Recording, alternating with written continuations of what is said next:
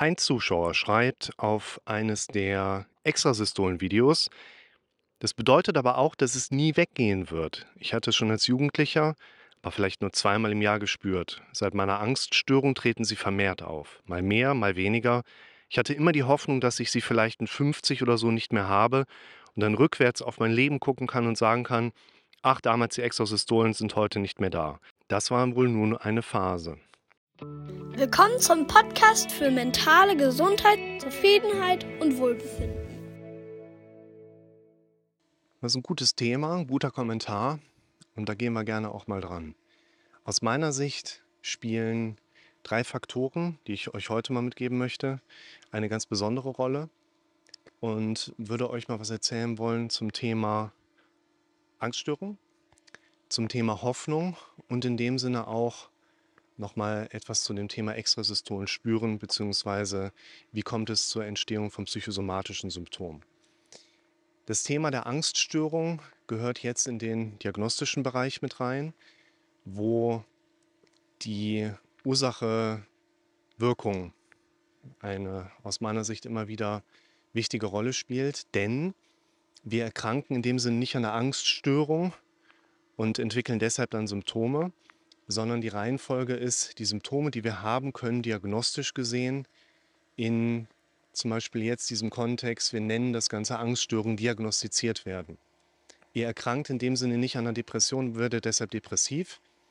Er erkrankt nicht an einer Panikstörung und bekommt deshalb Paniksymptome, sondern der Psychiater, der Psychologe, der Facharzt für irgendwas, der Heilpraktiker für Psychotherapie wir machen im Prinzip erstmal nichts anderes, als der ganzen Sache entsprechend einfach einen Namen zu geben.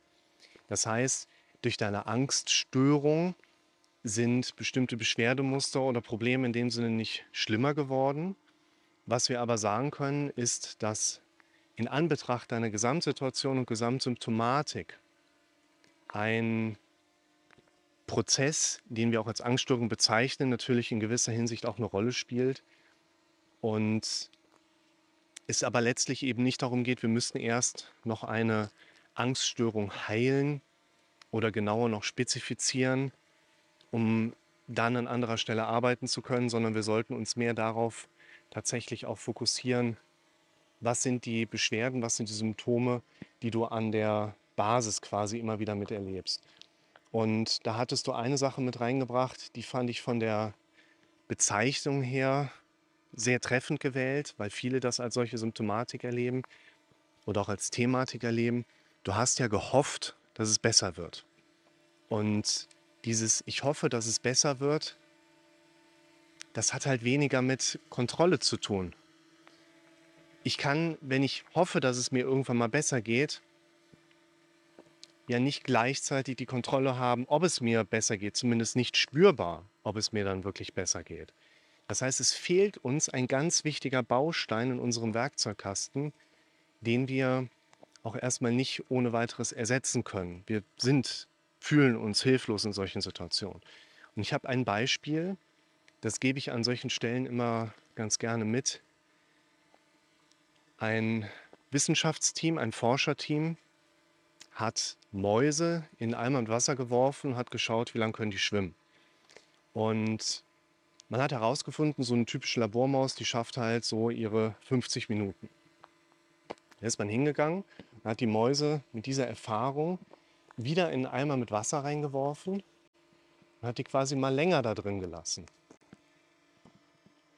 Und hat denen aber eine Leiter noch reingestellt, sodass sie ganz knapp vor Ende die Erfahrung gemacht haben, mh, kurz vor knapp kommt noch Rettung.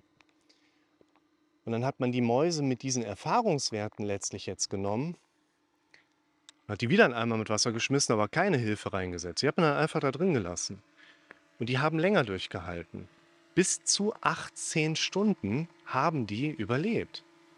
Woraus man in dieser Metapher herleiten kann, Hoffnung verlängert häufig nur das Leid. Und es ist viel hilfreicher und sinnvoller für uns, wenn wir etwas haben, woran wir ein Stück weit auch Kontrolle haben, Kontrolle ausüben können und eben nicht nur hoffen müssten, dass es vielleicht besser wird oder nicht. Und das scheint aber dir in deiner damaligen Zeit passiert zu sein. Du hast dich da auch einer Suggestion aus meiner Erfahrung hingegeben. Ich dachte, ich hätte irgendwann mal den Punkt, wo es mir so gut geht, dass ich auf mein Leben zurückblicke und mir sagen kann, ach, die Extrasystolen, das war einmal. Aber ganz ehrlich, was hält dich denn davon ab, das zu tun?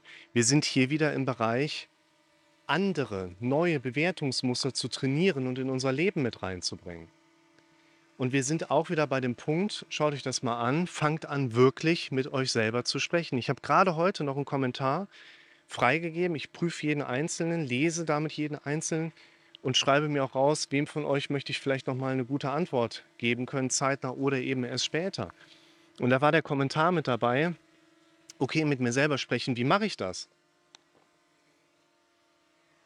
Ja, wie, wie mache ich das? Wenn ich sprechen kann, dann kann ich doch auch quasi mit mir selber sprechen. Fangt an, wirklich mit euch selber zu sprechen, indem ihr es einfach tut. Der Punkt ist auch nicht, dass ihr nicht versteht, wie das geht. Der Punkt ist der, dass wir häufig von unserem Gehirn erstmal Widerstand darauf bekommen. Das heißt, unser Gehirn geht hin und sagt, ah ja, was ist, wenn das nicht funktioniert? Mhm. Was ist, wenn das nach hinten losgeht und mir geht es dann noch viel schlechter? Was ist, wenn hier? Was ist, wenn da? Und unser Gehirn hält uns damit sehr, sehr erfolgreich einfach im Prokrastinieren drin. Und das ist das eigentlich viel größere Problem, was wir an diesen Baustellen dann haben.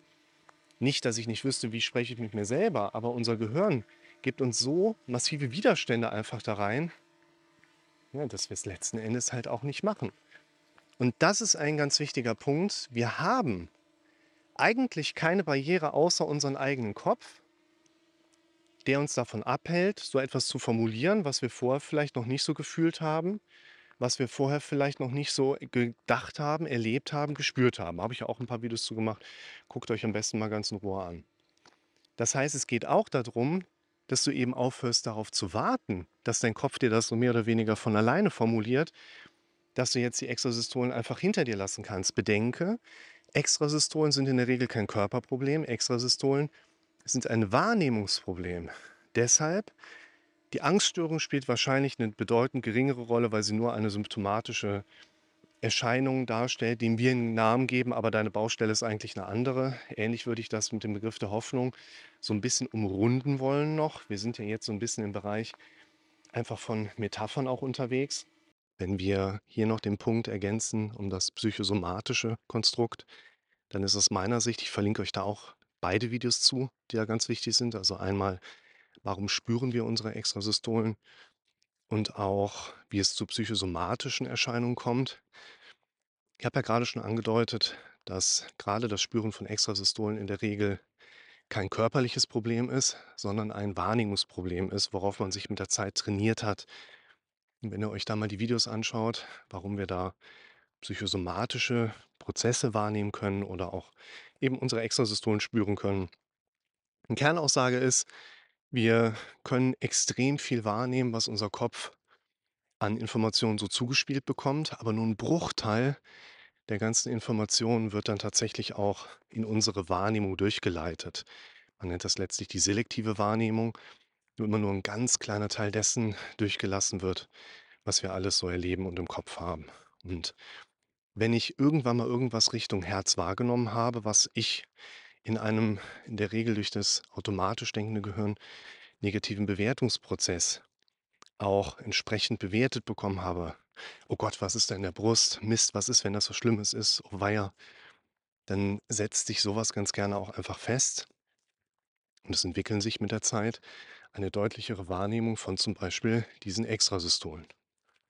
Aus diesen Prozessen heraus können wir verstehen, dass wir manchmal plötzlich Dinge wahrnehmen, die wir vorher gar nicht wahrgenommen haben, oder unser Fokus plötzlich auf ein Symptom fällt und wir erleben ein ganz plötzliches Auftreten und können aber meistens gar nicht so sicher abschätzen, ob das vorher wirklich nicht da war. Ein typisches Beispiel, was man gerne mit reinnehmen kann, ist, dass du eigentlich immer deine eigene Nase siehst. Zwar jetzt gerade auch, die ist in der Mitte von deinem Gesichtsfeld, aber die nimmst du sonst nie wahr. Und jetzt, wo ich sage, du siehst immer deine eigene Nase, zack, ist sie plötzlich da. Und auch ein Beispiel dafür, dass wir mit unseren Bewertungsmustern relativ oft einfach daneben liegen, ist, vielleicht kennst du das, dass du an den Wangen links und rechts so diese Kerbe hast, wo du dir früher irgendwann mal draufgebissen hast. So, wo man schon mit der Zunge drüber gehen kann, das ist so leicht verdickt und rau, ne? Das hat man so links und rechts, da hat man sich irgendwann mal draufgebissen. Und deshalb, ja, glaubt man, das sind Speicheldrüsen. Und so gut wie jeder Mensch, man hat da nie irgendwie mal näher drüber nachgedacht oder auch drüber gesprochen, aber fast jeder glaubt, ja, da hat man sich halt mal draufgebissen und deshalb sind dann diese Verdickungen. Und das dürfen wir herausarbeiten, wenn wir nicht anfangen, in diese eigenen Bewertungsmechanismen, in die eigene selektive Wahrnehmung hineinzuarbeiten, dann sind wir konsequent weiter durch unser automatisch dramatisch denkendes Gehirn geleitet. Und dann werden vielleicht 50 Jahre mit Extrasystolen überhaupt kein Problem für unseren Kopf sein. Und wenn wir unserem Kopf die Regie lassen und werden alt genug, dann kannst du auch 100 Jahre ein Problem mit Extrasystolen haben. Da kommt ja keiner nachher hin und sagt, oh, hier, du hast jetzt lang genug mit Extrasystolen zu tun gehabt, die machen wir jetzt da raus. Und im Grunde genommen können wir im Moment davon ausgehen, dass wenn du ein konsequentes Problem mit diesen Extrasystolen hast, dass du dann vor allen Dingen einen Trainingsstand erlebst, der noch nicht untrainiert ist.